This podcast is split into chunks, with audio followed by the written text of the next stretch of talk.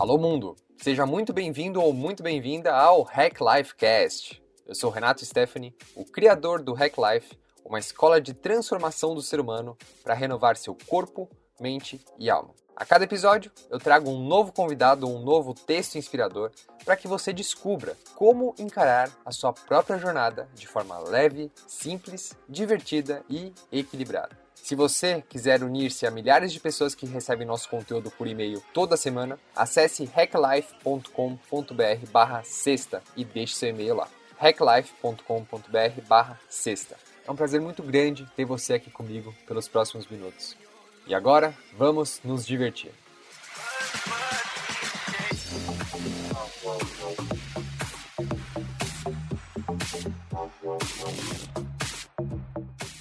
E hoje é dia do Hack Life Cast, o nosso programa de entrevistas onde o meu trabalho é buscar empreendedores, yogis, artistas, empresários, neurocientistas, atletas de alta performance, as pessoas nas mais diversas áreas de atuação, para que você também possa se inspirar a partir delas a buscar a sua própria capacidade máxima criativa. Sim, está ao seu alcance e sim, você pode fazer diferente. Murilo Gun, meu amigo, é comediante, palestrante e aprendedor fundador e professor da Keep Learning School, uma startup de educação para adultos que resolveram não parar de aprender. Durante todo o nosso papo, nós investigamos a fundo os bastidores da vida do Murilo, sua trajetória profissional e pessoal, para mostrar o quão interligada e holística é a vida. E principalmente, como a gente sempre advoca aqui no Hack Life, como agir a partir do amor e não do medo para se realizar nesse mundo. O Murilo é um grande amigo e mentor, que desde que a gente participou do programa da Singularity University, eu estava para trazer ele no, no Hack Life Cast há algum tempo e finalmente a gente conseguiu estar juntos para esse papo que foi muito gostoso. Foi uma verdadeira hack class sobre marketing, reinvenção, sobre como ser pai, empreendedor, artista e ao mesmo tempo levar a vida com paz e alegria. E antes de você partir para essa jornada, eu quero te fazer um convite. Assim como eu, o Murilo foi um dos selecionados para participar do programa de graduação da Singularity University lá em 2014, que fica dentro do campus de pesquisa da NASA, onde 80 empreendedores do mundo inteiro são selecionados para estudar durante 10 semanas quais são os maiores problemas do mundo e quais são as tecnologias exponenciais que têm o poder de transformar essa realidade. Ele entendeu que, frente a essa nova realidade, esse mundo complexo, quem for mais criativo e humano sairá na frente. E com essa visão, ele lançou a série gratuita Habilidades do Futuro, que antecede o lançamento do curso de Reaprendizagem Criativa. Do que eu vejo online, o Murilo é um dos poucos que transparece muita verdade no que faz, que realmente tem um produto transformador e fora da média e que quer fazer a diferença e transformar a vida das pessoas, além de fórmulas prontas. Se você quiser assistir essa série, acesse hacklife.co/habilidades hacklife.co barra habilidades. Beleza? E agora, sem mais delongas, vamos viajar!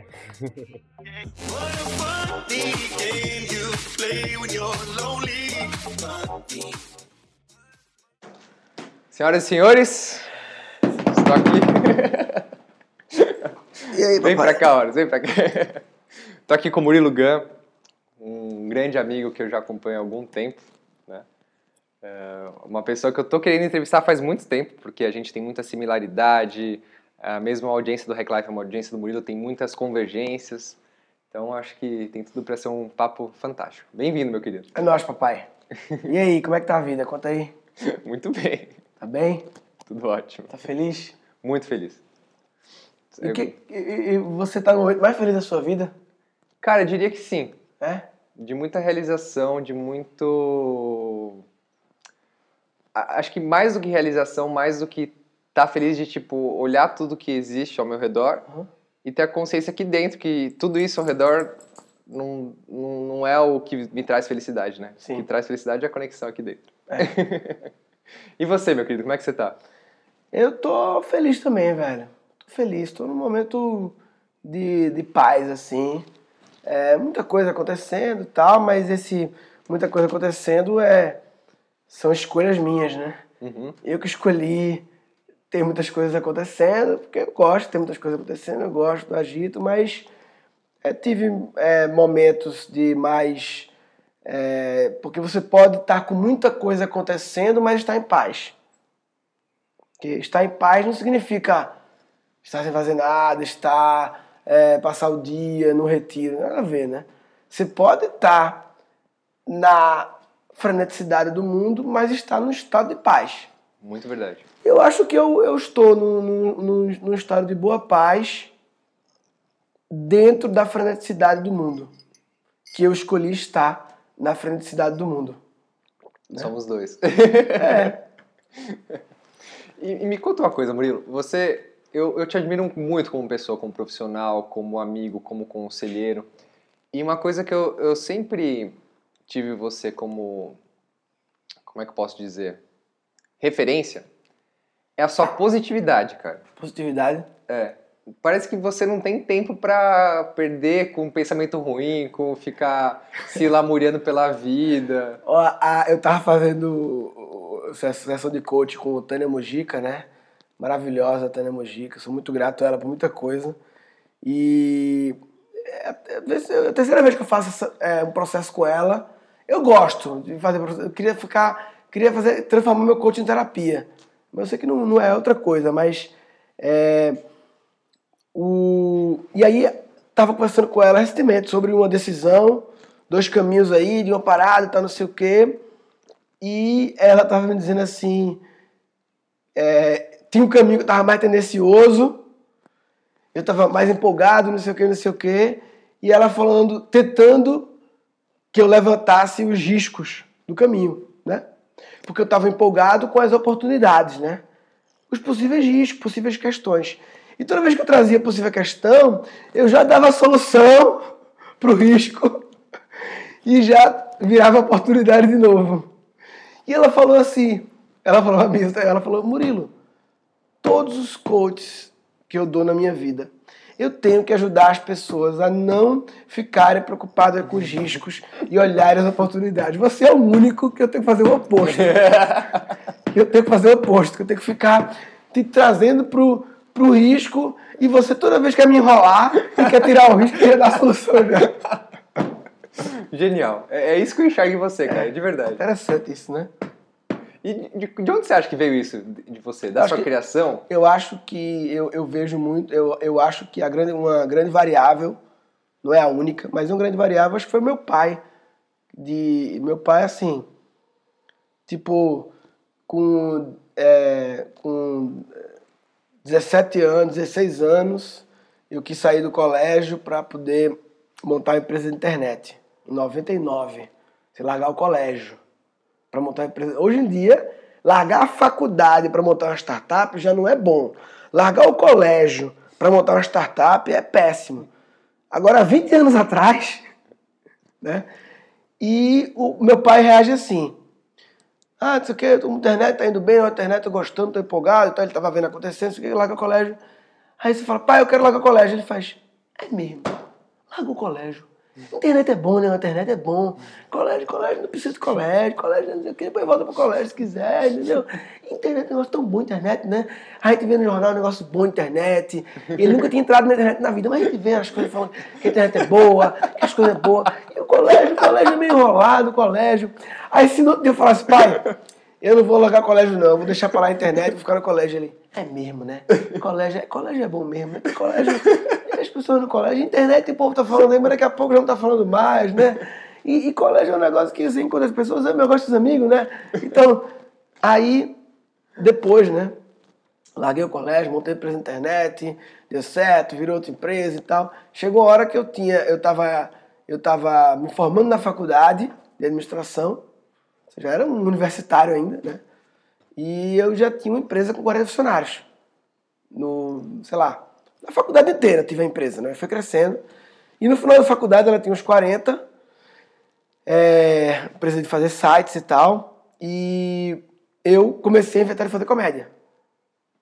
Na colação de grau, fiz um negócio engraçado, comecei a fazer comédia. Oportunidade, timing do, do, do, do, do stand-up começando, assim como o time da internet lá atrás, o time do stand-up.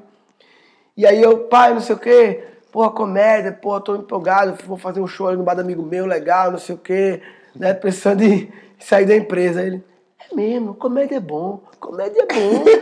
comédia, o povo ri, né? E você gosta de povo rir, não gosta? Aí você gosta de aquelas coisas, o povo ri. E outra coisa, empresa, empresa cheia de problema, né? Empresa tem os clientes, aí tem que ter os projetos, aí a internet não sabe se a internet é bom mesmo. Aí você fala, pai, eu não quero não. Ele, é mesmo, comédia, comédia não dá Até hoje, assim.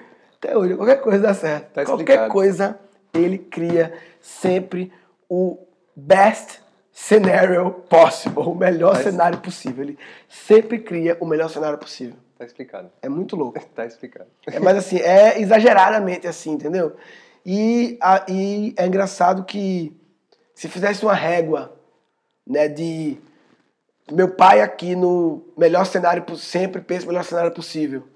E aqui as pessoas que eu até conheço, é, pessoas adultos é, da geração do meu pai, né?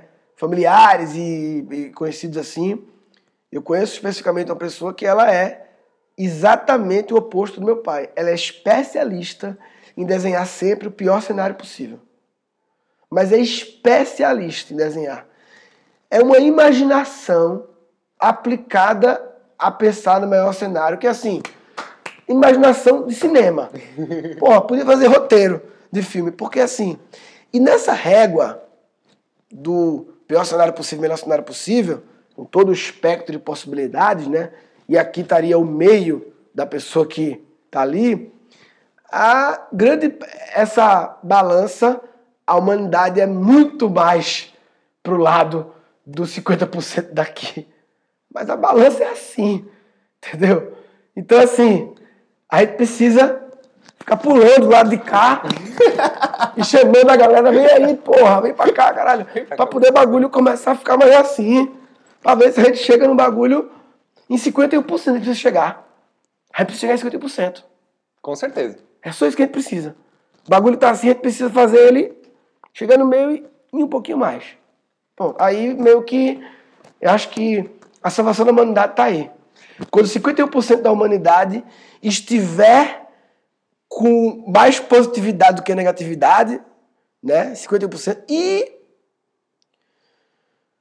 é, e no seu papel certo, dentro da humanidade. Cara, eu concordo 200%. Aí você hackeou a vida. Hack life. Hack life. É, aí você, aí você hackeou a vida. Na verdade, você, você hackeou a vida. Eu acho que você, é, a gente como humanidade se conseguir isso, a gente vai conseguir continuar existindo. a gente triunfou.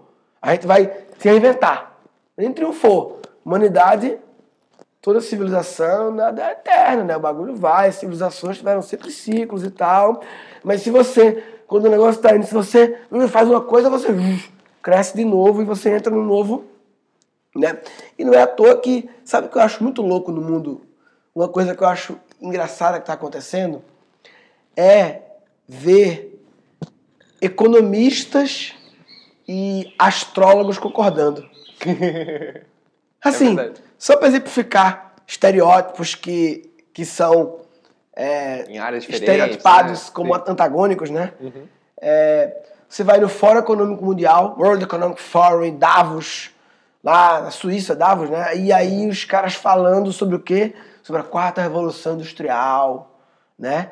Aí você vai na Singularity, aí está falando sobre a era da abundância, a era exponencial, a era pós-digital. Aí quando você vai ver um mundo mais espiritualizado, mais astrólogo, estão falando a mesma coisa, mudaram os nomes. Quarta Nova era, era de aquário, quarta dimensão.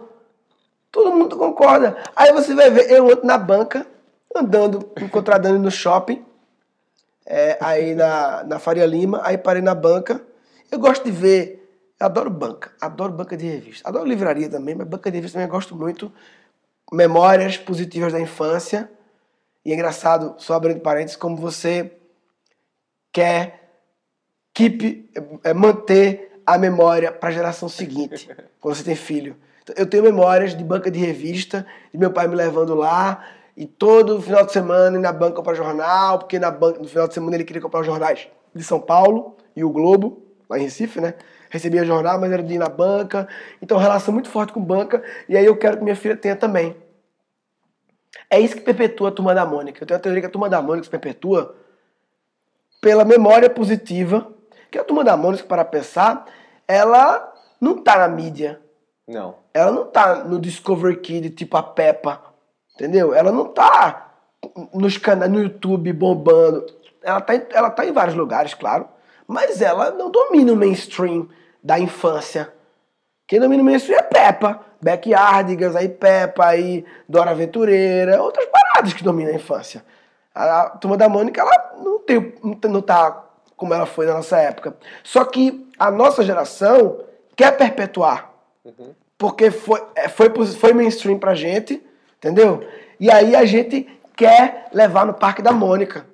Então é como se a turma da Mônica é, é um bagulho incrível e tal, mas o principal perpetuador dela é o Member Get Member. É o, é o, é o, é o geração boca, querendo né? que a próxima geração esteja, sabe o que é que é.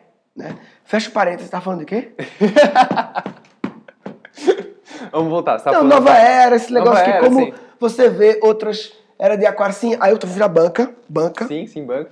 Lá, ainda que eu tá dando, não sei o quê. E eu gosto desses livros que tem banca, porque quem distribui esses livros para banca é outra galera que distribui para livraria. É diferente. O mix dos livros de banca são um mix meio louco, né? Um mix diferente, assim, umas coisas, umas coisas velhas de vez em quando. Ontem tem um brinde, né? Um é, carrinho. Ontem eu comprei um livro sobre era pleidiana. Sabe essa parada? Sei, sei. Era pleidiana. na banca, na Faria Lima. Você fiquei da era pleidiana, a agenda pleidiana. Comecei, fiquei lendo ontem. É, uma parte do livro antes de dormir. E quando vi atrás, não sei o quê, porque a nova era de aquário, não sei o quê, as Pleiades, não sei o quê. E outro livro que eu comprei, Contos de Aruanda. Um livro sobre Umbanda. Um livro sobre um um, um, os conselhos de um preto velho, Tomé, de, Tomé do Congo, que é uma entidade da Umbanda, e atrás do livro, o preto velho, não sei o que, do Congo, não sei o que, Tomé do Congo, ele fala a sua visão sobre as mudanças que estão acontecendo no mundo, nesse momento de transformação que está passando a humanidade. Porra! É, e é engraçado você perceber que todas as datas limite coincidem, né? A singularidade tecnológica do Ray Kurzweil 2045.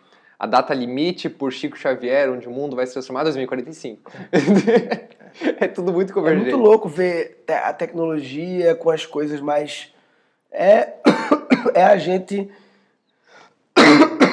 depois de muito tempo, começar a cair a ficha de que não pode separar as camadas, porque é tudo tecido. É, eu gosto da palavra complexo, que com é junto e plexo é tecido. Tecido junto. Tudo é complexo, o tecido junto. E aí veio a visão mecanicista, é, Descartes e Newton também, é, querendo simplificar, botar as coisas em caixa e criar uma equação que resolve tudo. Separaram a física, a química, a biologia, cada um tem a sua academia, a academia de física, a academia de biologia, a academia de química e a academia de não sei o que, cada um fica lá estudando. Aí um dia um cara criou a academia interdisciplinar, resolveu que os físicos podiam conversar com os químicos. Olha que ideia os caras tiveram que, os, que era interessante eles trocarem também. Sabe?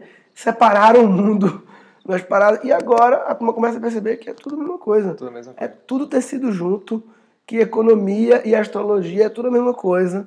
É tudo a mesma coisa, é tudo a mesma coisa assim. É o efeito borboleta, né? Mexe aqui, mexe acolá, né? É teoria da complexidade. E como que você acha que uh, esse filtro que você criou de observar o mundo, uhum.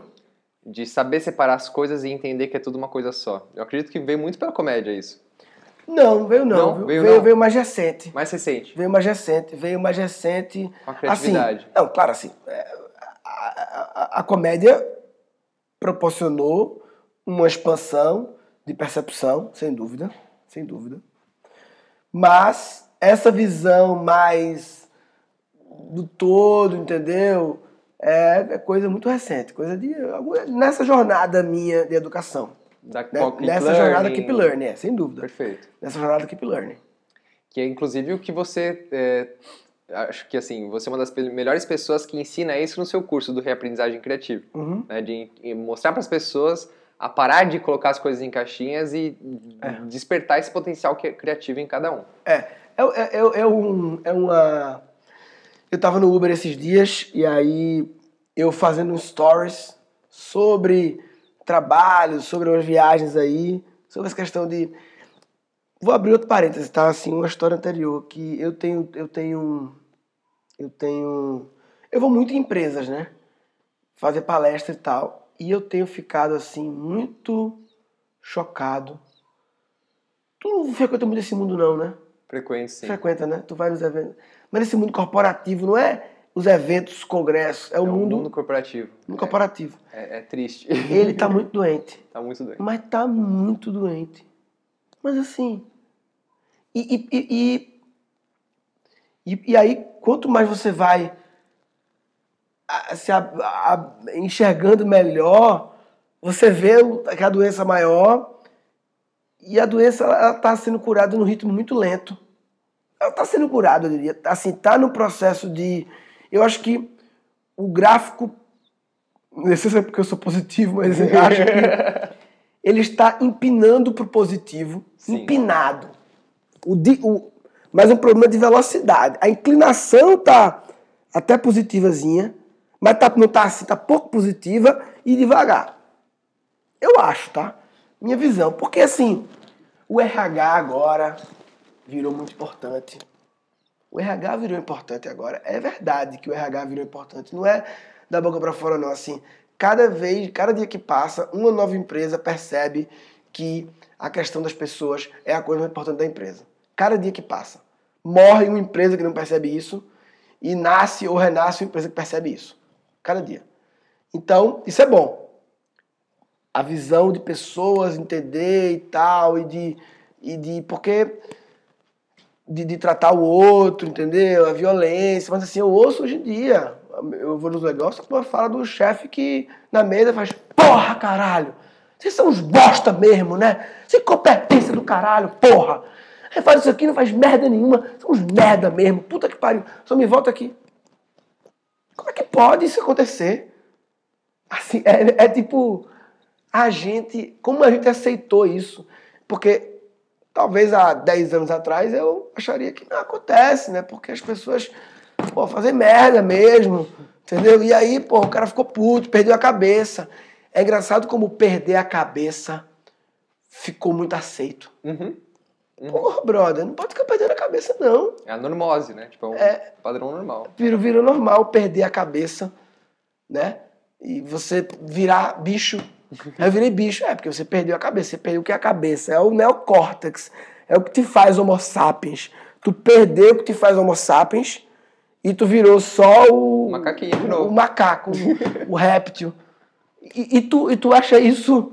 E tu não fica... Tu virou bicho. E tu não fica meio chocado com isso, não? Tu não fica. Você pode perder a cabeça, todo mundo, mas depois tu perde a cabeça, tu não fica reflexivo por algumas horas, não, porra. Pois é. Né? Porque, porra, não é pra tá. Né? A minha filha, eu vejo ela perder a cabeça, de três anos. Mas por quê? Ela não tem ainda a consciência da parada. Então, assim, ela perde a cabeça muitas vezes por coisas é, e aí, é, abrindo para esse filho, né? Tem, tem duas coisas que a criança perde a cabeça e que você, quando for essas duas coisas, tem que tratar diferente de quando for todas as outras. As duas coisas é fome, fome e sono. sono é. Isso você tem que entender de um jeito diferente. Entendeu? Isso não existe conversa. Isso se resolve com fome com comida e com dormida. É assim que se resolve esse problema. E é muito grave você. É, a criança perder. E é normal ela perder a cabeça. Vai, fica tranquila que ela, ao amadurecer, ela vai passar a ter fome e sono e vai perder menos a cabeça. Apesar que tem adultos hoje em dia que, quando estão com fome, perdem a cabeça. Eu perco né? a cabeça com sono. Com sono, né? eu, eu reajo bem a essas duas situações, eu acho. É, mas é, eu acho que não, fome não. É sono, sono. Sono extremo, sim. sim Lógico, sim. né? Sono é imbatível. Mas é que tem Minha mulher, por exemplo, com fome, pouca fome, ela já, ela já, ela já fica. Principalmente é. se tiver no, na TP. A é, rádio aí, nossa é a mesma coisa. Mas a gente tá falando de criança, abriu parênteses, da Mas eu acho legal abrir esse parênteses da criança, porque eu, eu, eu acho que tem uma discussão legal aí também, do modo como a gente se programa e o modo como a gente programa os, os filhos. Sim. No que diz respeito, por exemplo, a criança tá com uma necessidade, ela vira bicho porque quer uma boneca. Uhum. E de repente você não tem dinheiro para comprar boneca, uhum. não, não tá perto de uma data especial uhum. e a criança só quer ser mimada. É. Como que você lida com essa situação? Cara, eu. Eu. A minha teoria base para isso é. É uma coisa que é difícil as pessoas entenderem. Assim, é... Só entende quem experimenta. Claro. Que é um princípio de que é, de que liberdade gera confiança e responsabilidade. E que as pessoas acham que liberdade só gera coisa ruim, né? só vê o lado negativo. Então, o que eu quero dizer com isso é que quando você dá mais liberdade a coisas que dá para dar liberdade, quando você não dá não de graça, não desnecessário. Muitas vezes, sabe, a criança, ela tá querendo aqui, ó, brincar com essa sandália. Aí veja bem, se ela quiser lamber o fundo, eu não deixo. Mas se ela quiser pegar a sandália e brincar assim, aí eu deixo. Porque aí o risco é muito baixo. Isso aqui eu não deixo. Vou dizer, não, filha. Aí eu vou usar a carta do não. Uhum. Mas tem 99% das situações com sandália é sim. Só 1% é não. É lamber o fundo. Só isso que eu não vou deixar. Então, quando você. É, o padrão é sim. O padrão é sim. É o padrão. E o não é exceção. Você é, valoriza o não. Entendeu? E aí a criança, ela fica obediente. Não é uma matemática, não é uma ciência exata, não é uma. Minha filha é, tem horas que ela. Não é minha filha, não é um bicho é, é equação, né? Claro, Isso aqui claro. não é equação, mas em geral ela tem um nível de obediência que nós como pais, nem vou dizer comparando com outras crianças, não. Nós como pais somos bastante satisfeitos com o nível de obediência da minha filha. E a maioria dos pais não são satisfeitos com os seus filhos, sem querer comparar. Tem a ver com o seu nível de expectativa versus realidade. Para a nossa expectativa e para a realidade, ela é obediente. Com momentos de desobediência, mas ela é obediente. E nós damos muita liberdade. E as pessoas acham que a obediência, por quê? Porque nós temos uma herança que a gente não desapega, militar industrial, comando controle, que as coisas se. Não é muito longe, a gente foi educado na escola como na escola que, que, que educa a partir do medo, a partir da coerção. Né? É, e nós, muitas pessoas viraram isso, né? A maioria das pessoas, elas, como foram educadas na base militar, industrial, coerção, controle, medo. Por isso que a maioria das pessoas hoje em dia, elas viraram o que sobrou depois que elas fugiram dos medos. E não viraram o que elas têm que ser. E isso que está dando tilt no planeta. Na, na humanidade está dando tilt isso.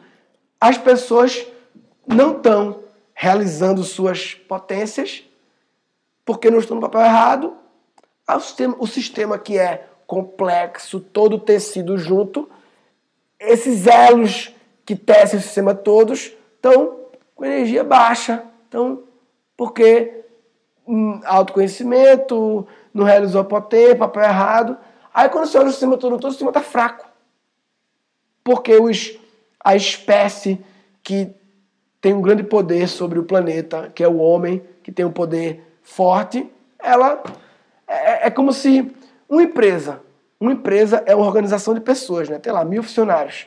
Quando aquelas, ou, ou 50 funcionários, ou 10 funcionários, quando aquelas pessoas estão nos papéis errados, desalinhadas, fora de sintonia, a empresa quebra. O planeta é uma empresa com 7 milhões de funcionários, que tem um RH lá em cima, e o RH Foi mal. O RH do planeta tá, tá cagando. Ele não tá fazendo direito o RH.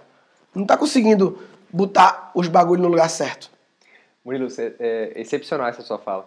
Eu tô também começando a dar workshops corporativos pelo RecLife, trazendo justamente essa questão da evolução da consciência, né?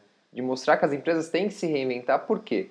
Antes a empresa era uma lógica industrial laranja, em que você desenha um sistema com a sua mente, você pega engrenagens humanas para fazer aquela máquina girar, uhum, que tira é. do planeta e do outro lado cospe dinheiro. É. Agora, laranja? Laranja ao nível da cor da consciência. Ah, tô ligado. Da espiral, é da espiral Dynamics, do né? do que isso, Spiral Dynamics. Spiral Dynamics. A proposta agora é entender como as empresas podem se alinhar com uma nova consciência, que é a teal, né, a turquesa. Aham. E usa da empresa como um espaço, uma plataforma para a evolução de consciência humana. Sim. Então, olha que interessante. A, o ser humano ele deixa de precisar ir para os templos atrás dos gurus e usa da própria empresa como uma catarse de autoconhecimento. É, isso aí, foda. Isso tem que acontecer. Foda, foda, foda, foda, foda, foda. é isso mesmo. Essa é a nova, é a organização da nova era. Perfeito. É a organização da nova era. E aí, assim, por isso que dizem que, ah, daqui a 10, 20 anos, as 100 maiores empresas do mundo, 50, não, só não sei quantas pouquinhas vão estar e vai vir outras. Por quê? Porque criar uma organização do novo mundo, da nova era, é mais fácil criar do zero é. do que transformar a antiga. É muito rolo. É muito rolo. Porque mudar dá mais trabalho do que criar do zero. Mesmo a Chega nova, um ponto. Né? Por exemplo, a Keep Learning. Não, mesmo a nova é difícil. Na nova é difícil, mas é porque é, mais, é menos difícil do que transformar uma velha muito, em nova. Muito menos. É? Mas, mas tudo é possível. Claro. É, mas tudo é possível. Só é que eu quero dizer que a gente estava conversando antes do podcast, né? Como é desafiador, tipo, empresas novas, tipo Hack Life, a Keep Learning, já tem esse negócio de ter que se reinventar cada Porra, seis meses, né? O tempo bizarro. todo. Imagina uma. E, e porque também a gente. Quando a gente começou, mais ou menos na mesma época, né?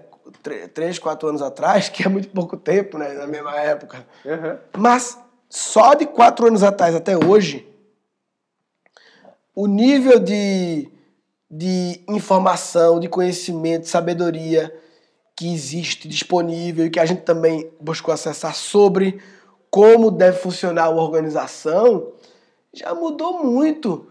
Entendeu? Tipo assim, a gente, há meros quatro anos atrás, começou com a visão de organização antiga.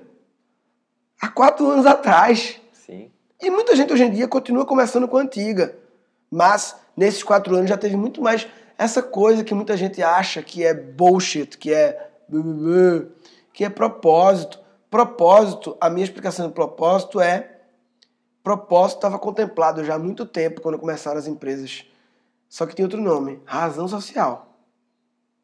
Razão social. Só que esse nome foi avacalhado e virou um nome só ali. Razão do bagulho existir na sociedade. É o propósito. É a razão social da empresa. Eu nunca tinha pensado é, nisso. É simples assim. Já, mas segue desvirtuar o bagulho. Mas é isso. Se você, ah, propósito da empresa com propósito. Não. Razão social.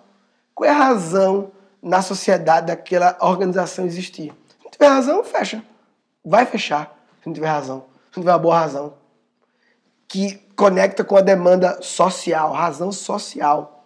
Sociedade demandando uma coisa e aí você vai e atende essa necessidade. Cara, eu vou ligar é pro meu contador segunda para trocar a razão social do reclame. É, a minha razão social é penso como comediante. Que legal. Penso como comediante. Mas a gente colocou esse nome, quando começou esse, quando colocou esse nome, eu não tinha ainda essa, tinha tido essa visão, essa clareza sobre a razão social. Eu coloquei mais no sentido de, eu coloquei porque eu via da perestroika. Vai lá e faz, limitada. E aí quando eu vi, eu pensei, porra, velho, por que a gente não usa o espaço da razão social para comunicar? Essa foi a minha, o meu insight. Não foi nem a palavra razão social, depois que surgiu. Mas acabou chegando mesmo. Por que não usa aquele espaço para comunicar? Que vai aparecer no nota fiscal, que vai aparecer em um monte de lugar esse nome, né? Aí, na época, eu tava muito nessa coisa de o, o jeito comediante de pensar e tal, aí ficou pense como comediante limitado. Nossa, Hacklife vai ser. Hoje é Hacklife Cursos Eireli. Já tá aqui. Reprograme o ser humano. Pronto, limitado. Acabou, Eireli. Acabou. Demais, meu. Muito bom. Agora é engraçado, né? O uso das palavras, né? É, qual é o desafio? Eu acho que o desafio nosso é o seguinte. A, a, diretora da escola da minha filha, ela fala de vez em quando assim, uma palavra que tem os pais, os convertidos. Os pais convertidos são os pais que estão abertos. É uma, é uma escola diferente, uma escola que tem várias coisas acima diferentes. E alguns pais lá são mais resistentes mas tem vários, muitos convertidos que ela chama. E é, quem talvez acompanha as tuas paradas e ouve o podcast toda semana e tal, não sei o quê, é convertido já. Já é o cara que está aberto, ele já está é, convertindo a palavra que traz é, estereótipos negativos, né? Algumas palavras, tá? Converter a religião, ah, se converteu, entendeu? Traz assim. Mas é, o Brasil, né, existe o, o, o, o early adopter, né? Uhum. Que é o, o, cara que adota as coisas mais rápido, que é o que está mais aberto, que é, o, que é o que se converte rápido, que é o que. Só que eles. É sempre aquela curva de, de, de sino, né? Uhum. Eles são a cabecinha aqui. E sempre existiu é, discursos como que você fala, como as palavras que eu falo, acontecendo no mundo de várias formas de linguagem diferente, mais espiritual, mais econômico, mais não sei o que, mais psicológico, mais não sei o que. É, mas grande maioria desses discursos não conseguiram sair do early adopter e chegar na curva do sino. E a humanidade está na curva do sino. Ali para conseguir os 51%, tem que entrar nesse jogo. Tem que conseguir entrar. E aí vem o desafio, e eu lembrei de tudo isso, porque você usa a palavra reprograme, né? Que sabe qual era a minha visão? O grande desafio para entrar na curva do sino, se você quiser entrar na curva do sino, claro, tô para quem quer entrar no mainstream, que não é obrigatório querer entrar no mainstream. A gente tá falando sobre isso antes, né? Não é obrigatório, né? Ah, eu tô querendo ensinar uma coisa. Não, você pode ter um grupo ali pequeno e que esse grupo tá no mainstream e por claro. isso você consegue, você tá no, no seu crédito ali, impacto. Mas o desafio é lidar com os preconceitos de linguagem. Quais são os preconceitos de linguagem? Então, por exemplo, convertido é uma, é, é uma, é uma, uma palavra, uma linguagem que, em que há preconceitos. Reprogramar, programar e reprogramar, eu acho que tem preconceitos. Uhum, claro. Por causa da PNL, que é um negócio foda, programação, mas programação. Então, ah, é PNL, então é PNL, né? Não sei o tempo quê. todo, é claro. então, assim, e a gente, e eu acredito em PNL, eu acredito que as pessoas se convertem, mas eu percebo que a curva da humanidade tem um preconceito com, aquilo, com, com algumas dessas coisas. E, portanto, eu, como eu quero é, entrar nesse, nesse mundo, é o mundo corporativo, que está cheio de defesas, eu preciso navegar pelo caminho em que eu consigo passar pelos escudos deles. Que aqui está o escudo PNL, aqui está o escudo coach, aqui está o escudo espiritualidade, aqui está o escudo autoconhecimento, aqui está o escudo autoajuda. Todo lugar, todo lugar. Aqui, ó. Então, para eu passar no meio, eu preciso falar uma coisa que passou. É, nas empresas eu não posso falar corpo, é. mente e alma, eu tenho que falar bem-estar. É. Eu tenho que... Corpo, mente e alma. Então, é... E sabe qual é essa coisa? A coisa que eu descobri, a, a, a coisa que eu descobri que entra... Nos escudos. Passa por todos os escudos. Educação de filhos. Educação de filhos. Educação de filhos. Passa todos os escudos. Não tem escudo para isso. Não tem escudo nenhum. É como se os escudos estão todos aqui, mas tem um lugar que tem um, um buraco aberto. Sabe qual é o lugar? Coração. Coração. Escudo é aqui, ó. Mas eles só não taparam uma coisa. Parece que só não taparam o coração. Aqui na mente tem um porrada de escudo na mente, né? E o coração, ele só existe o, o amor de filho, ele é um bagulho assim, muito louco, né? Muito. É muito, é muito forte. Biológico, né? É cara? muito biológico. Ele é o, o, o number one, entendeu? Então, ele. E falando assim, penetrar, parece um jogo maquiavélico, né? De ah, tá penetrando. Não, mas foi uma coisa que a gente fazia o curso de criatividade e reaprendizagem criativa. Um curso para fazer os adultos voltarem a ser criativos. Sabe o que é a reaprendizagem criativa? É um curso de usando as palavras que hoje em dia eu tenho clareza que é a mesma coisa, que eu comecei sem ter clareza, hoje em dia eu tenho, é um curso de reprogramação de crenças limitantes. Sim, É claro. isso. É isso. Exatamente. Mas que eu descobri que é, depois de fazer, mas que você fala, não, é, então, não é para reprogramar crenças limitantes. É, cheio de, cheio de escudo. Cheio de escudo. E quando as pessoas. E a, a linguagem que eu usei. é, e aí, talvez, quando eu entrei nesse mundo, eu, por ser de outro mundo, a diretora da minha escola, da minha filha, fala: Você quer montar uma escola nova, como eu tô querendo montar agora? Você não pode chamar um bocado de gente de escola. Porque eles estão viciados. Um ou outro não tá. Você precisa, para montar uma escola, você precisa de algumas pessoas do mundo das escolas, sim, mas um monte de gente que não é do mundo das escolas. Porque senão.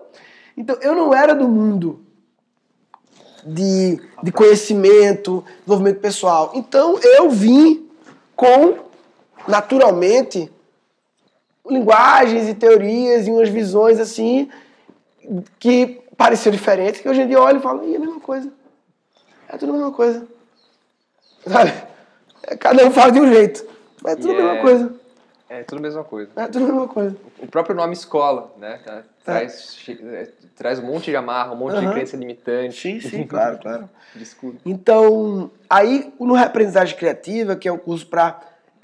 A palavra que eu usei na época foi eliminar os bloqueios, eliminar os bloqueios que foram tirando tua criatividade. As crenças que foram tirando tua criatividade.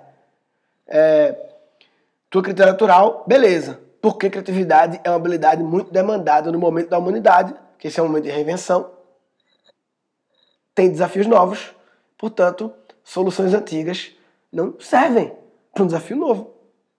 E aí, ó, o World Economic Forum dizendo que o desafio é novo e a astrologia dizendo que o desafio é Todo mundo está dizendo que o desafio é novo, pô. Todo, todo, todo mundo se perguntar. Aí o que aconteceu com os alunos? O curso, legal, não sei o que, abriu minha mente, a visão, ver, né? Ver mais possibilidades na empresa, não sei o que, e mudou a relação com meus filhos. Aí a gente ouvindo isso, ah, que louco.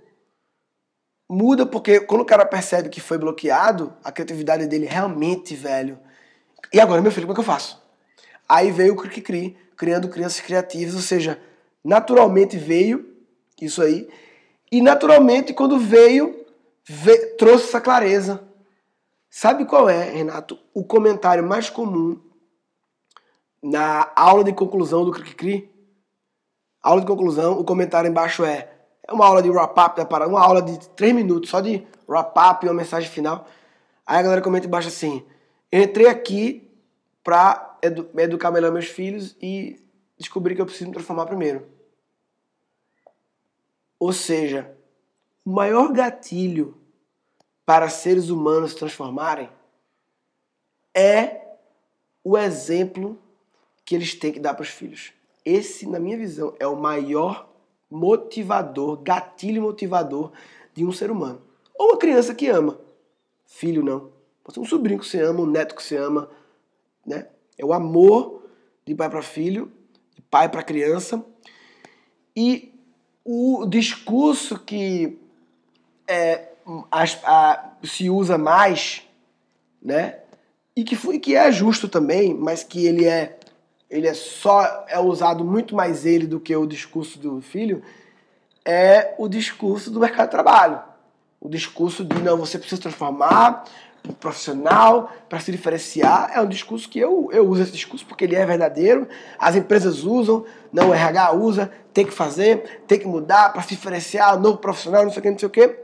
E esse discurso, ele faz sentido, ele é verdadeiro. É preciso ser um profissional criativo para se reinventar, para se posicionar. Ele entre muitas pessoas, mas muitas pessoas Aí é outro escudo. É o escudo, também o escudo de ah, autoconhecimento, o escudo ah, ah, essas coisas assim. Mas também é o escudo de eu tô bem aqui na minha profissão. É o escudo de quem tá dentro de organizações em que eles têm a falsa ilusão de estabilidade, porque não.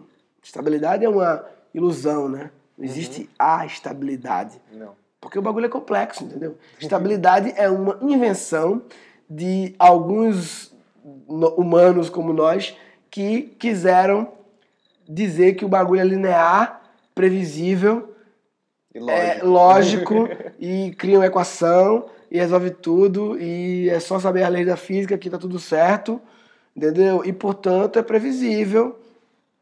Então aí, ó, tentando adivinhar a previsão do tempo.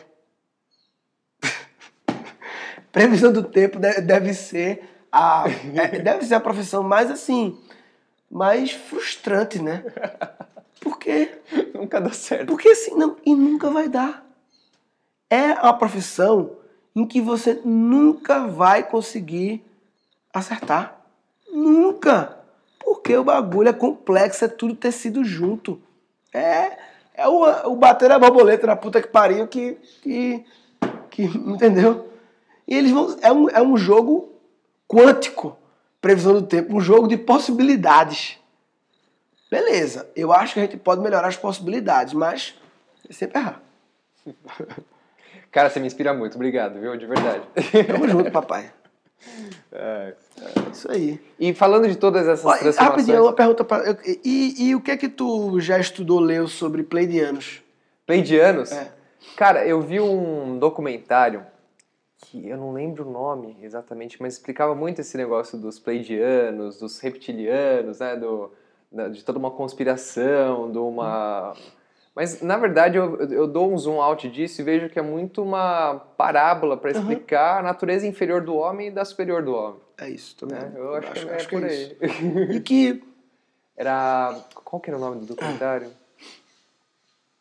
As leis não, eu acho que fa faz sentido a sua explicação. É. é uma, uma parábola para explicar o, o, o, inferior do homem Sim. e que para dizer que existe a energia superior e tal e que, que na verdade é o que mais existe, são um monte de parábolas, né? Uhum. Um monte de frameworks para explicar tudo a mesma coisa. A mesma coisa, né? Inclusive estava no encontro online dos alunos essa quarta-feira e a Thaís, a aluna, ela falou assim: Ah, Renato, esse final de semana foi muito legal que eu fui no templo budista, eles ficaram falando da filosofia budista. Eu falei: Meu, isso aqui é o Hack Life. Eu falei: Tá, é que o, às vezes o, budismo não ia atrair você, mas a minha linguagem claro. é a que é entrou no seu escudo. É isso aí, perfurou. Por algum motivo, eu gosto de cara com barba. Não dá pra saber qual o motivo. O tom Exato. de voz dele, Exato. eu gosto da mulher dele. Entendeu? Alguma coisa que, Mas que uma penetra. Vez, uma vez que você dá esse zoom out, que você consegue permear o mundo e ver essa complexidade que você falou muito bem hoje, você, meu, esses dias, por exemplo, eu estava precisando conectar comigo mesmo. Eu fui numa capela católica. Uhum.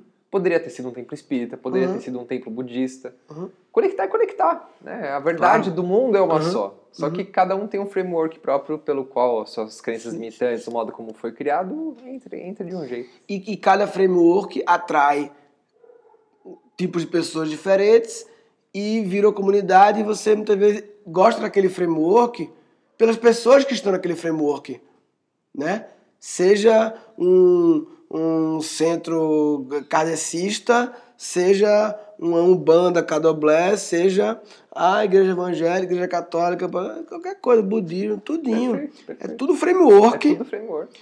E a decisão principal não é nem se você gosta de framework, é se você gosta das pessoas que se você se sente bem com as pessoas que estão naquele.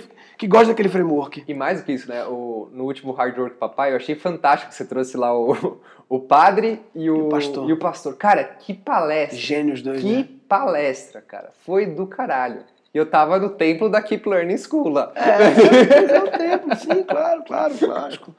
É, eu, o- o- a, a igreja que o pastor Sidney tem, lá em Alphaville, chama IBM.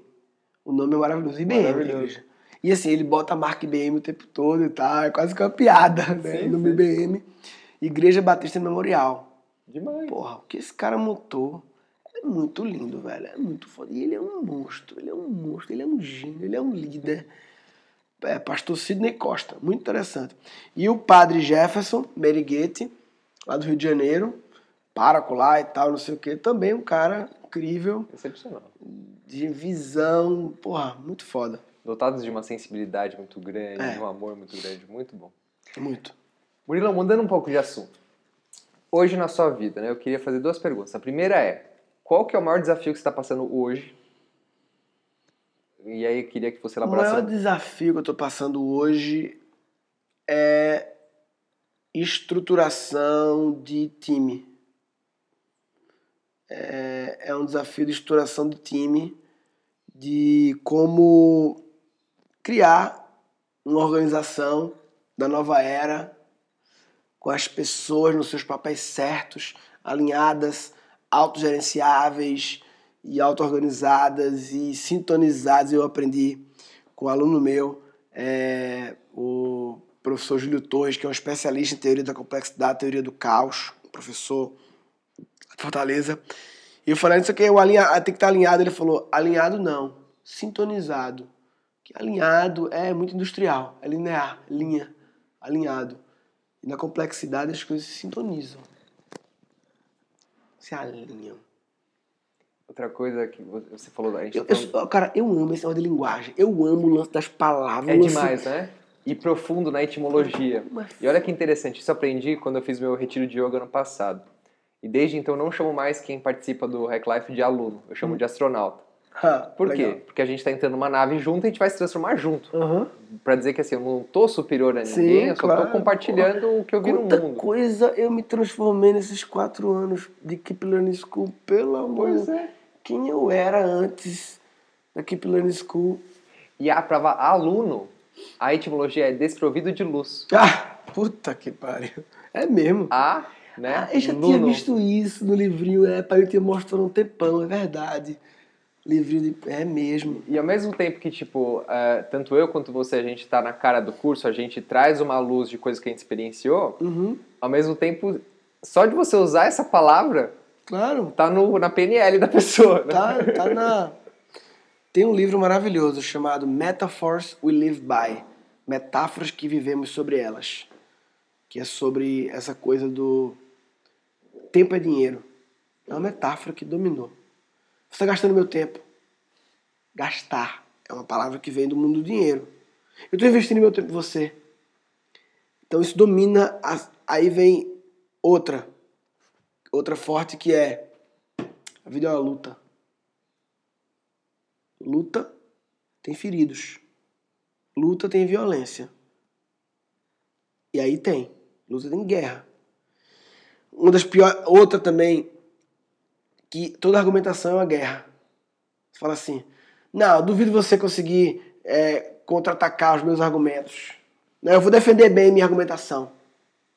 Pô, pô, atacou bem os argumentos dele ali. Ah, você não concorda não? Shoot! Shoot your argument, shoot. Se toda argumentação é guerra, como é que acaba uma guerra? Uma das partes morre e a outra fica ferida. É assim que acaba a guerra. né? Esse é outro grupo que a gente tem. Aí um cara do livro fala, imagine se argumentar tivesse a metáfora do balé, da dança. Uma dança. Imagina se argumentar. Se isso dominasse a humanidade, essa metáfora na veia assim. Engraçado que a minha vida começou a se, a se transformar verdadeiramente para uma vida mais leve, mais tranquila, mais equilibrada, mais simples, quando eu comecei a trazer isso para a vida. Então, pra, todos os dias quando eu faço minha meditação, meu yoga, eu tomo banho, eu imagino como se eu estivesse me aprontando para uma festa. Um casamento do seu melhor amigo. Uhum. Você vai, se passa o perfume, você vê seu cabelo, você se arruma, põe uma roupa gostosa, você tem prazer de vestir aquela roupa Uhum. fresquinha. E outras três coisas que eu adotei, que vem da mitologia hindu. É o deus Shiva, que é o deus do princípio masculino, ele é impenetrável, ele fica meditando na- no- nas montanhas, mas quando ele vê que tem alguma coisa a se transformar no mundo, ele levanta e ele dança. E é aí que ele constrói o universo. E tem as três forças do universo que são prevalentes, que é de, a força de criação, a força de conservação e de transformação, ou destruição. Eu gosto de falar transformação, né? porque nada é destruído, tudo é transformado. Então toda semana eu me pergunto, o que, que eu tenho que criar? O que, que eu tenho que conservar? Né? Meus relacionamentos, minha base, minha família, minha empresa, o que está indo bem, a sexta filosofal, o Hack Life Cast, né? relações tipo com você. É, E o que, que eu tenho que transformar? Pô, cara, o Hack Think, que era o curso perpétuo, que a gente estava dando muita dor de cabeça, as pessoas não estavam se transformando. Então vou transformar ele, vamos mudar Legal, isso, hein? né? Muito bom essa, esse negócio. Mas tu, tu perguntasse meu maior desafio, eu falei montar um time, uma organização, mas eu acho que tem uma coisa maior que isso, eu acho, que é. Eu. Meu maior desafio, eu, eu, acho que eu fui racional, montar o time, a organização, mas acho que tem uma coisa antes que o meu maior desafio, eu acho, é. Eu acho que o meu maior desafio você falou essas coisas agora, eu acho que é mais consistência, talvez, ser mais disciplina, consistência. Não sei, eu tenho esse conflito de achar que será que eu preciso mesmo isso? Ou se eu, eu sou caótico mesmo, eu sou. Você pode É achar uma disciplina crença. nisso, é. É, é essa é uma coisa que eu já mudei muito, já melhorei muito, mas que eu sempre fico no conflito de achar de que, tipo, vai mais ou tá bom assim? Ou, ou, ou eu, ou se eu for mais, eu, eu tô começando a é, rejeitar a minha natureza, ou, ou não, eu tô, eu tô, é uma evolução.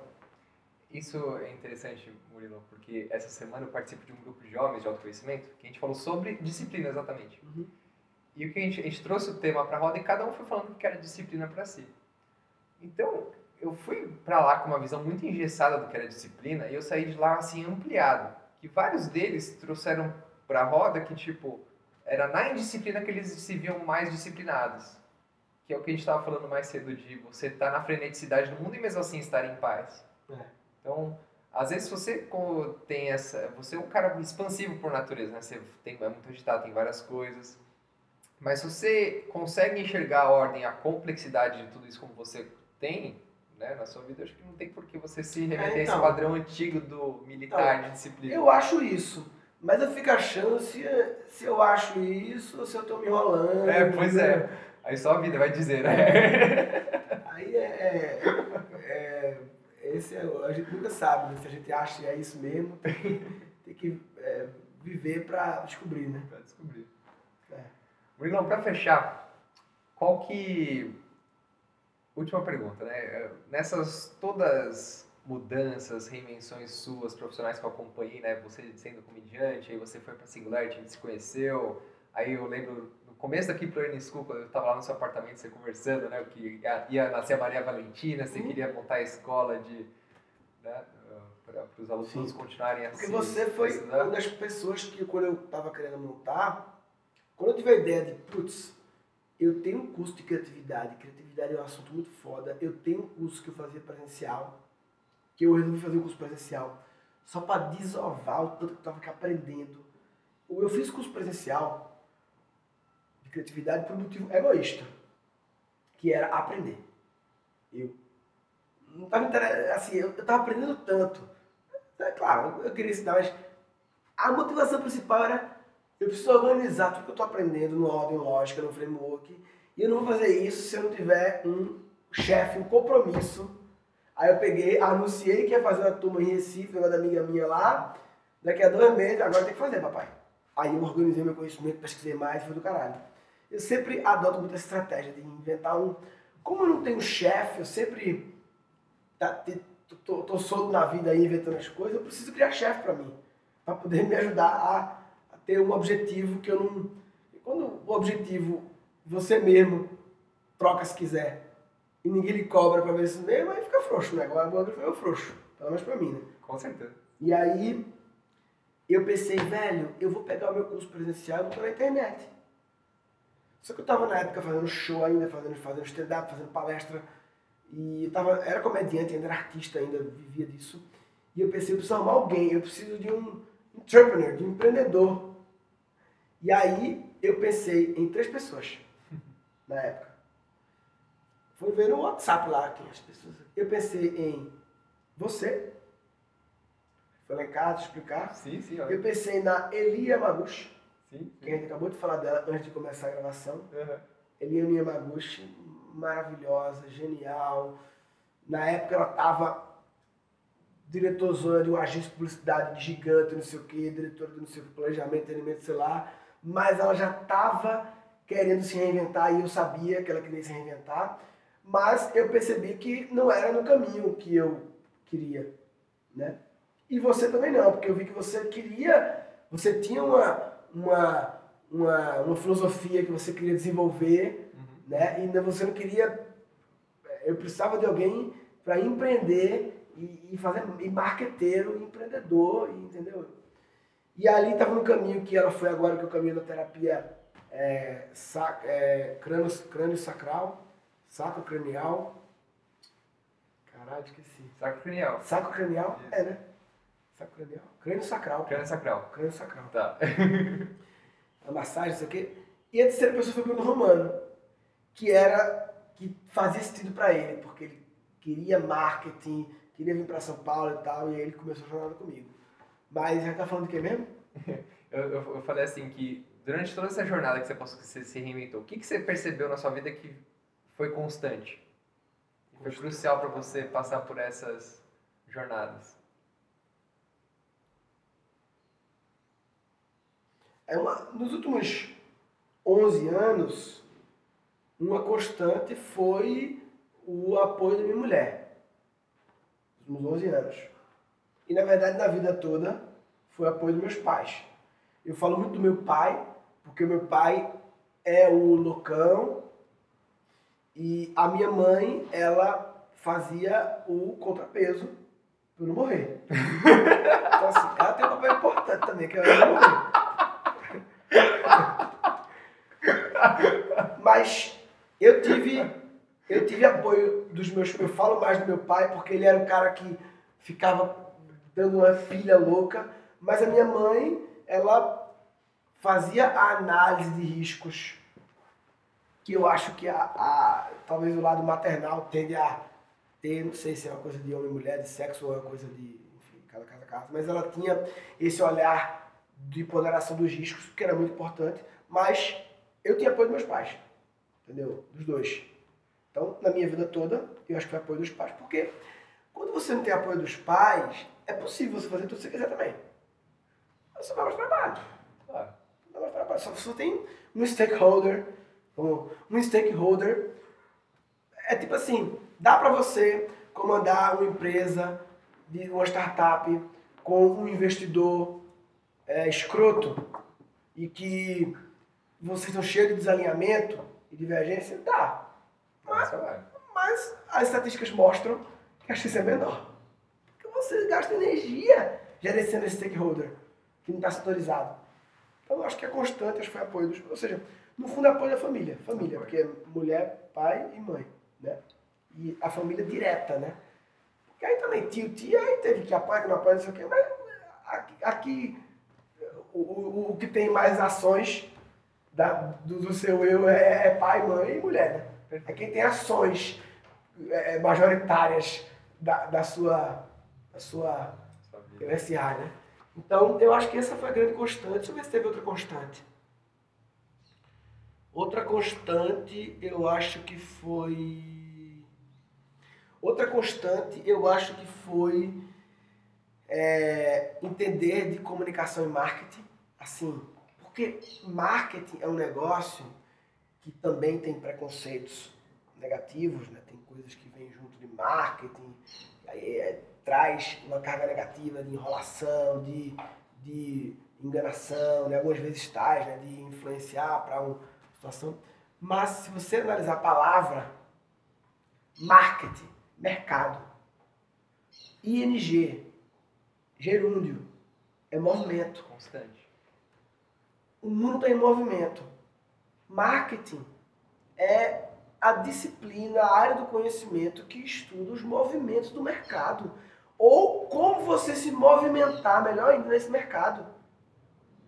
Se a gente vive no mercado, num mundo de troca de recursos, né, serviços, produtos, dinheiro, permutas e tal, é um grande mercado.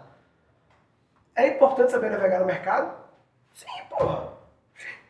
É tipo você, você ir nadar, atravessar do Pacífico a nada, Se, né? é, se O você, marketing é o barco. você sabe de, de, de crawl, respiração, então você passa melhor. Você sabe alternar os estilos para poder descansar, sabe boiar. Tem que saber navegar no mercado. Ou mais que isso, é o pró- próprio barco, né? Pra você navegar. barco, tem né? que ter um barco. Então, É a é, ferramenta. ferramenta, é. Ou então tem a ferramenta, é. Tem um barco, é verdade. Então, é, então, entender de marketing, e aí marketing o pessoal sempre leva para o, o- a parte da publicidade, né? Mas marketing, até quatro P's do marketing, né? aquela clássica divisão E sim, marketing, é, é produto. Mas assim, produto também é marketing. Produto. Preço, praça, canal. Né? Praça é canal, distribuição. Né? E, e- e promoção, publicidade. Né? Hoje em dia tem mil P's, você pode inventar, mas assim, lembrar que marketing é marketing não é fazer propaganda. Não. Fazer propaganda é 5% do marketing, do que é marketing. Marketing é entender como navegar no mercado. Perfeito. É isso. E isso eu acho que foi uma constante na minha vida que fez toda a diferença. Eu sempre entendi de navegar em mercado. De entender o mercado, entender e, e pegar um barco bom. E acho que você faz isso de uma maneira muito pura de essência mesmo, sem se corromper. Né? Seu Instagram é muito divertido, cara. Que você mostra, tipo, você com a Maria Valentina, você com a sua mulher, você nas suas viagens, seus insights durante o dia. E nada é com aquele jeito, ai, olha como eu sou foda, eu sou o Murilo Gun, comediante. Não. Né? Você, tipo, tô vivendo a minha vida, olha só É que legal isso aqui. É, o, é ser verdadeiro dá menos trabalho. É uma Claro. questão prática. Uma questão prática. É uma questão prática, porra. Entendeu? É, usa máscara, gasta energia, tem que ficar segurando a máscara, porra. Aí você ocupa um pro mão segurando a porra da máscara, entendeu? Então, é, é claro que a gente sempre tem uma máscara. Sempre, né? O ego, o ego ele sempre tá ali. é, é, mascarando você em algum momento, né? Claro. Mas quanto menos máscara, quanto mais leve a máscara, menos energia segurando a máscara. Entendeu? Até menos trabalho, é só isso, né? É, é, é o, uma frase que eu vi uma vez que é If you always tell the truth, you don't have to remember nothing. Anything else. Se você sempre fala a verdade, não tem que lembrar de nada. E quando você não fala a verdade, tem que ficar lembrando das coisas. Né? Dá muito trabalho, né? Muito Então assim, ah não, tem que ser verdadeiro, autêntico, pra, é, porque é pra você ser um ser de luz e seu amor. Não, não, não, é só dar menos trabalho. Mais simples, né? É só porque dá menos trabalho. Senão você entra na máscara do ego espiritual também. É. Ah, olha como eu faço, meu yoga, meu... É. Não, não é. Sim, sim, sim, sim. Muito bom, Murilão, muito bom. E como que a Maria, a Maria Valentina nascendo se te transformou num homem melhor? O que, que você percebeu de mudança em você quando a sua filha nasceu, desde então? É, eu acho que. Eu acho que. é, comunicação menos violenta. E aí, CNV é o típico negócio que tem um problema de linguagem também. É sobre comunicação. Mas eles têm um problema de marketing Tem. do P produto, subtipo nome, comunicação não violenta. Coloca o não ferrou, né? Ô, brother. Eu sei que tem uma explicação lá, o Marshall lá explicando que vem do. Esqueci agora de outro cara e tal, assim, mas para navegar no mercado não é bom. É. Esse não é um bom barco para navegar. Você tem uma boa carga nesse barco, um bom co- conteúdo, mas o continente Não tá legal. não tá legal. Entendeu? E eu não sei qual é o jeito legal, mas assim, porque, ah não, velho, acho que seria legal tu fazer um curso de comunicação, comunicação não violenta. Não sou violento, não. Sugerir para uma pessoa. Não é legal. Perfeito. Porque o nome já diz que você é violento. E essa violência não é vai tomar no corpo, porra, filho da puta. Não é isso. Essa violência é indireta, é, é, é uma indireta, é um sarcasmo, é um julgamentozinho. É outra coisa, entendeu? Talvez julgamento, comunicação, é, é, sei qual é o nome bom, sabe? Mas não violenta não é um nome bom. Além da comunicação, que mais? Então, acho que é comunicação e marketing. Não, não, a filha. Da filha. Filha. Comunicação menos violenta. Eu acho com ela e com a minha esposa. É... que mais? Eu posso falar o que eu senti. O quê? Eu vejo você um cara muito mais amoroso e muito mais calmo. Sim. É porque, paralelo à minha filha, ocorreram também coisas na minha vida que também que, que geraram esse output, entendeu? Desde uh, Tânia, coach com Tânia, desde estudos meus, entendeu? E você também. O Goff é um cara que eu acompanho, que... Então, eu tive essa, essa talvez mais, pelo menos a calma, talvez a menos loucura, tem uma influência grande de influenciadores. Mas eu acredito que a minha filha também influenciou. É, sem dúvida. Mais amoroso, sim, também eu acho. E a minha filha. E. Ah, você.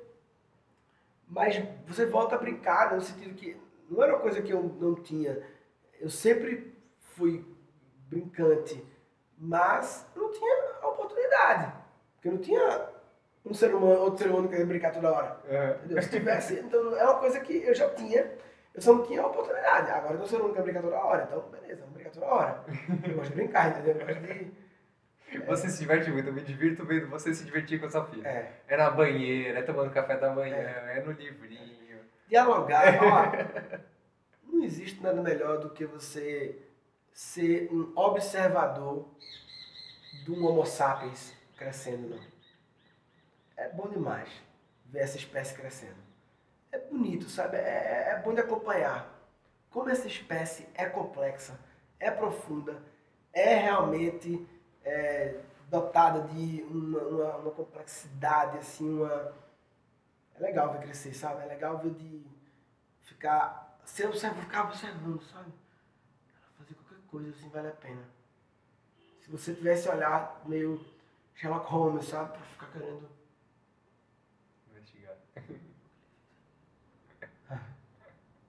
Muito bom, irmão. Cara, obrigado por estar aqui. Sempre um prazer. Aprendo demais sobre a vida, o universo, nós, negócios, tudo. Tamo junto, irmão. É nóis. Quer deixar uma mensagem final para quem tá ouvindo? Galera, é nóis. Fechou. Siga no Instagram aí, né, Murilo Gan, Vou deixar... curso Representagem Criativa, curso Cric Cri, vê aí os links embaixo aí. É, vou deixar os links todos para quem quiser acompanhar. Eu sou um fã assim, do trabalho do Murilo demais, deu para perceber. Né? Eu acho que da, do que eu vejo online, a Keep Learning é um dos pou, uma das poucas referências, junto da, claro, da sua imagem, de verdade no mercado, cara. De verdade. Quer fazer uma coisa diferente, não só pelo trivial, não só por seguir forma de lançamento, mas por, meu, como a gente vai usar essa ferramenta e levar isso, tipo, 100 vezes mais? Como que a gente vai realmente transformar a vida das pessoas? Então eu sou, sou suspeito. Vou deixar todos os links aí. Valeu, gente. Até mais. Então, curtiu o nosso episódio de hoje? Se você já assina o nosso conteúdo e sente que o Hack Life faz a diferença na sua vida, por favor, né, não fique com isso só para você. Compartilhe, espalhe essa mensagem. Escreva um review para nós no iTunes. Isso faz com que o canal do Hack Life ganhe maior relevância e consiga atingir mais pessoas como você e seguir o nosso propósito de transformação do ser humano. Beleza? Posso contar contigo? Fica aqui, desde já meu muito obrigado. Foi um prazer ter você aqui comigo. Nos vemos no próximo episódio. Com atitude, entrega e amor. Seguimos a jornada.